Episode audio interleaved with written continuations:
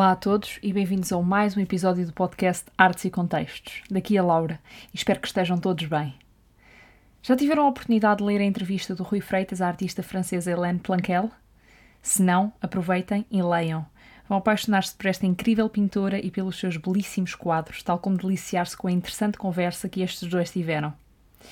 A não esquecer ainda que podem ler o artigo semanal Cultura em Casa número 11, difundido na segunda-feira.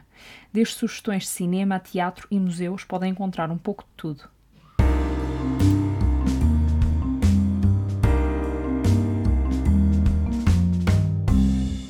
Hoje venho falar-vos de um tema que já havia sido discutido em dois artigos, da autoria de Bruno Freitas, sobre jazz, as suas origens e influências. Tal como os artigos estão divididos em uma e duas partes, este episódio também terá uma segunda parte daqui a duas semanas.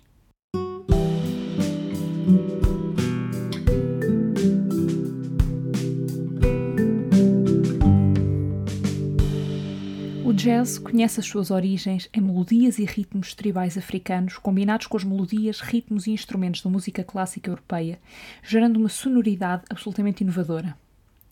O género sempre se diferenciou da música europeia com um promenor taxativo, o improviso. É difícil determinar os principais artistas dentro do género e subgéneros. No entanto, é possível destacar alguns nomes bem sonantes, tais como Louis Armstrong, J.J. Johnson, Benny Goodman, Count Basie, Miles Davis, Chet Baker e muitos mais que fizeram parte desta maravilhosa revolução sonora.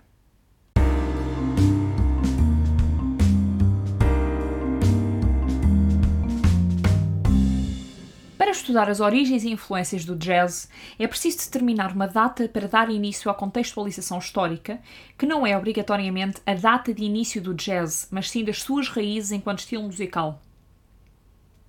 Bruno Freitas destaca 1862, um importante ano para a comunidade negra norte-americana, em particular a residente em Nova Orleans, cidade natal do jazz.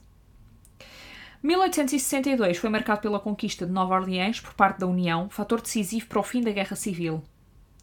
Da vitória dos Estados Livres do Norte sobre os Estados esclavagistas do Sul, nasce um país livre, com uma nova emenda na Constituição que afirma que nos Estados Unidos a escravatura não tem lugar. No entanto, 15 anos depois, com o fim da Reconstituição, o retrocesso voltou com ele.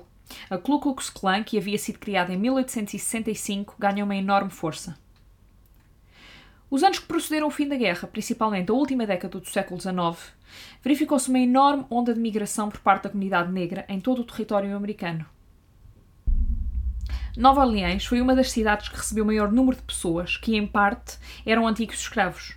Assim, 1980 foi palco do surgimento de dois géneros sem os quais o jazz nunca teria existido: ragtime e blues.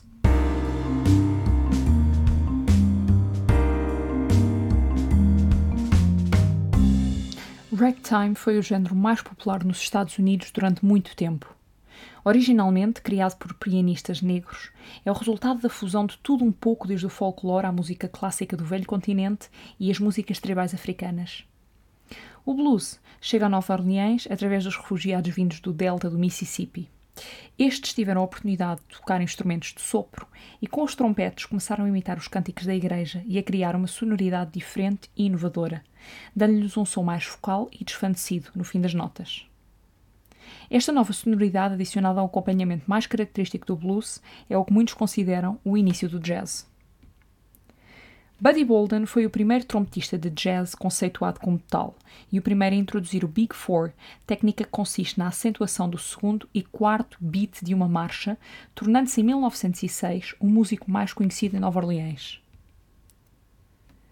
Bolden foi ainda o primeiro músico de jazz a escrever em pauta o que compunha e tocava, incorporando nas suas músicas o ritmo de habanera, originando o chamado Spanish Tingue, que, segundo Jelly Roll Morton, é essencial no jazz.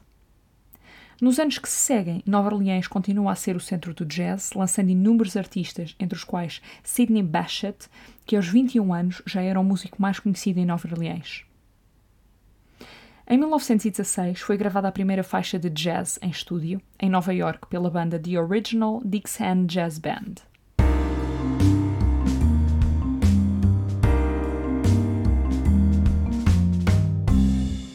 Após a Primeira Guerra Mundial, em 1918, a história do jazz deixou de estar centrada em Nova Orleans, passando a figurar Nova York e Chicago. Nova York, no que diz respeito ao jazz, dividia-se em duas zonas diferentes.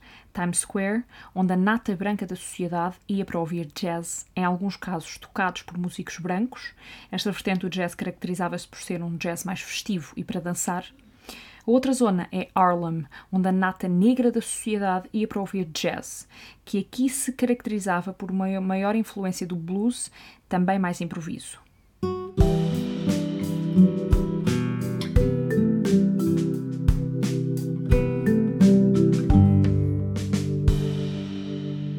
Este podcast está disponível de forma gratuita no Spotify, iTunes e YouTube e no website artesecontextos.pt.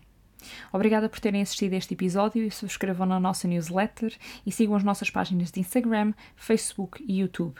E não se esqueçam, deixem a cultura entrar.